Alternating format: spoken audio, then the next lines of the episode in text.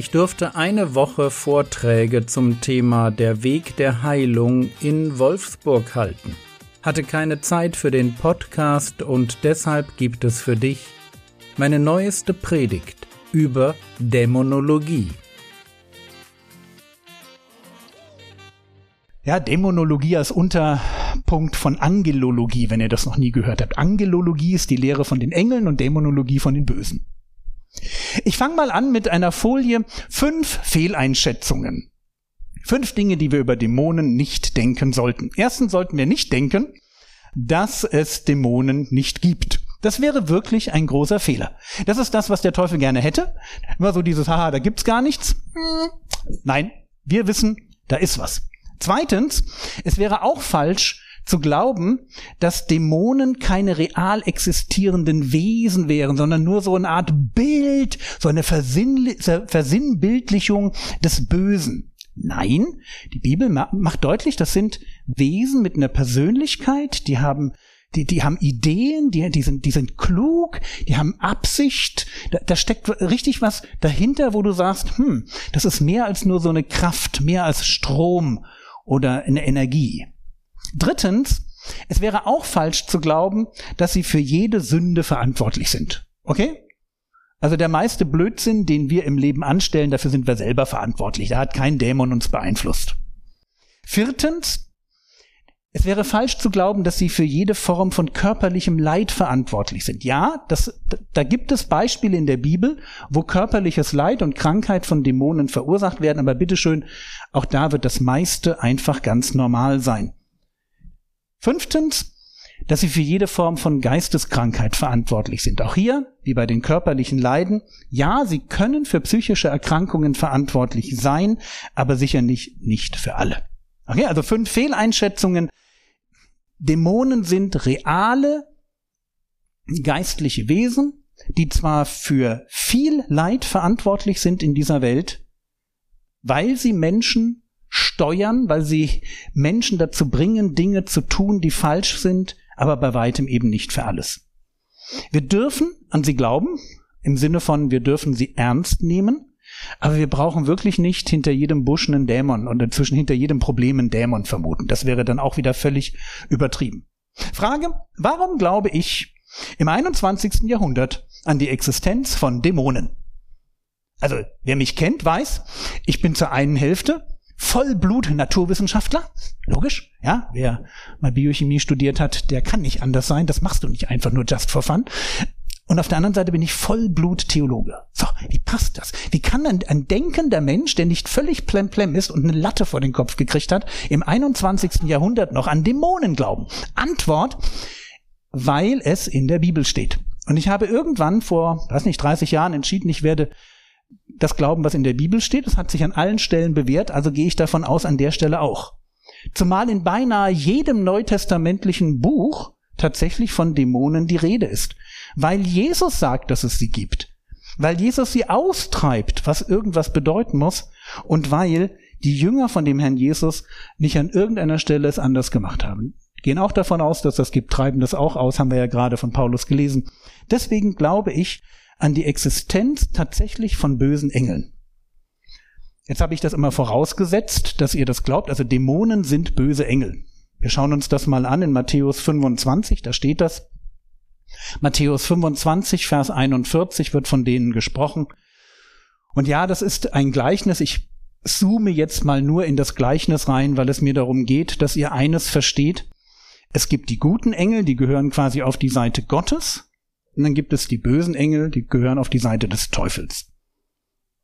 Matthäus 25, 41.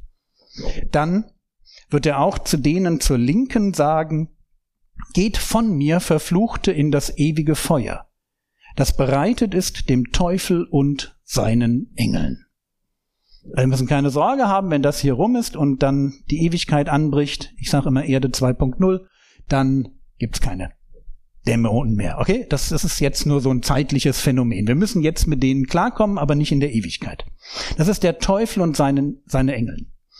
Frage, was können wir zu der Natur, der Macht und der Moral dieser Engel sagen? Fangen wir an nochmal mit der Natur. Dämonen sind Geistwesen. Und als Geister sind sie erst einmal qua Art, sind sie körperlos. Sie bestehen also gerade nicht aus Fleisch und Blut. Du kannst sie nicht anfassen. Sie können trotzdem Menschen heimsuchen, sie können trotzdem Wunder wirken, aber es sind Geistwesen. Ja, sie können, das tun sie an der einen oder anderen Stelle, weil Engel das grundsätzlich anscheinend tun können, die Gestalt auch mal von Menschen annehmen. Übrigens immer nur von jungen Männern. Es gibt keine Stelle in der Bibel, dass Dämonen oder Engel mal junge Frauen geworden wären. Finde ich total spannend. Ähm, aber ist ein anderes Thema und hat jetzt auch keine tiefere geistliche Bedeutung. Ist einfach nur interessant. Das heißt, es sind Geistwesen. Und wenn du die Frage stellst, was ist da, was ist die Macht, die sie haben, dann dann liegt ihre Macht darin, dass sie Menschen von innen heraus zu steuern versuchen. Das ist ihre Idee. Dass sie also so viel Einfluss über Menschen gewinnen, dass sie angefangen vom Denken und bis ins Verhalten hinein die, Kon ja, wir würden sagen, die Kontrolle über Menschen übernehmen. Ja, sie steuern. Das ist ihre, das ist die Macht.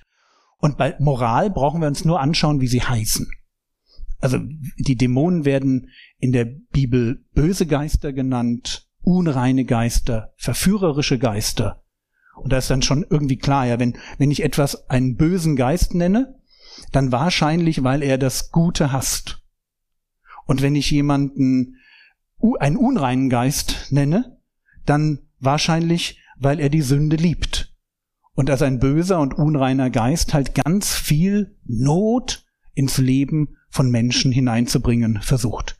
Und als verführerischer Geist, ganz klar, er ist damit beschäftigt, Irrlehre zu fördern, Götzendienst zu fördern, hat ein ganz starkes Interesse daran, dass Menschen gar nicht erst zum Glauben kommen oder vom Glauben wieder abfallen, durch falsche Lehre verwirrt werden. Und für uns als Gläubige, wenn ich das hier so predige, ist eines wichtig zu verstehen. Wir stehen, wenn es um geistliche Mächte geht, in einem Kampf. Also nur weil wir die, die unsichtbare Welt nicht sehen, heißt das nicht, dass wir sie ignorieren dürfen. Paulus wird ganz deutlich in Epheser 6, wenn er davon spricht, in Vers 12, denn unser Kampf ist nicht gegen Fleisch und Blut. Also man hat ja manchmal den Eindruck, dass die eigentlichen Probleme in dieser Welt von Menschen kommen. Und jetzt hoffe ich, dass wir verstehen, hinter den Menschen, die uns Probleme machen, letztlich auch hinter einem Putin, stecken geistliche Mächte, die es darauf anlegen, diese Welt zu zerstören, die es darauf anlegen, dass Menschen sich gegenseitig zum Wolf werden, sich zerfleischen, sich umbringen, sich das Leben schwer machen. Und wir dürfen in diese Metaebene gehen und, und uns ernstlich immer wieder vergegenwärtigen, was hier steht. Unser Kampf ist nicht gegen Fleisch und Blut, sondern gegen die, und jetzt kommen Formulierungen, die sich alle auf böse Geister beziehen, auf diese bösen Engel sondern gegen die Gewalten, gegen die Mächte, gegen die Weltbeherrscher dieser Finsternis, gegen die geistigen Mächte der Bosheit in der Himmelswelt. Geistige Mächte der Bosheit oder böse geistliche Mächte. Das sind die Dämonen. Und der Clou, das macht es jetzt nicht besser, es gibt die Bösen und die Böseren, in einem Gleichnis sagt der Herr Jesus mal, es gibt so eine Art Hierarchie. In einem Gleichnis sagt der Herr Jesus mal, da, da schmeißt er einen raus und wenn du dann nicht aufpasst, dann hast du den einen rausgeschmissen und dann kommt der wieder zurück und bringt noch sieben andere mit, Zitat, böser als er selbst. So, wir sollen uns nicht damit beschäftigen. Okay, wir sollen einfach nur verstehen, aha, das gibt es.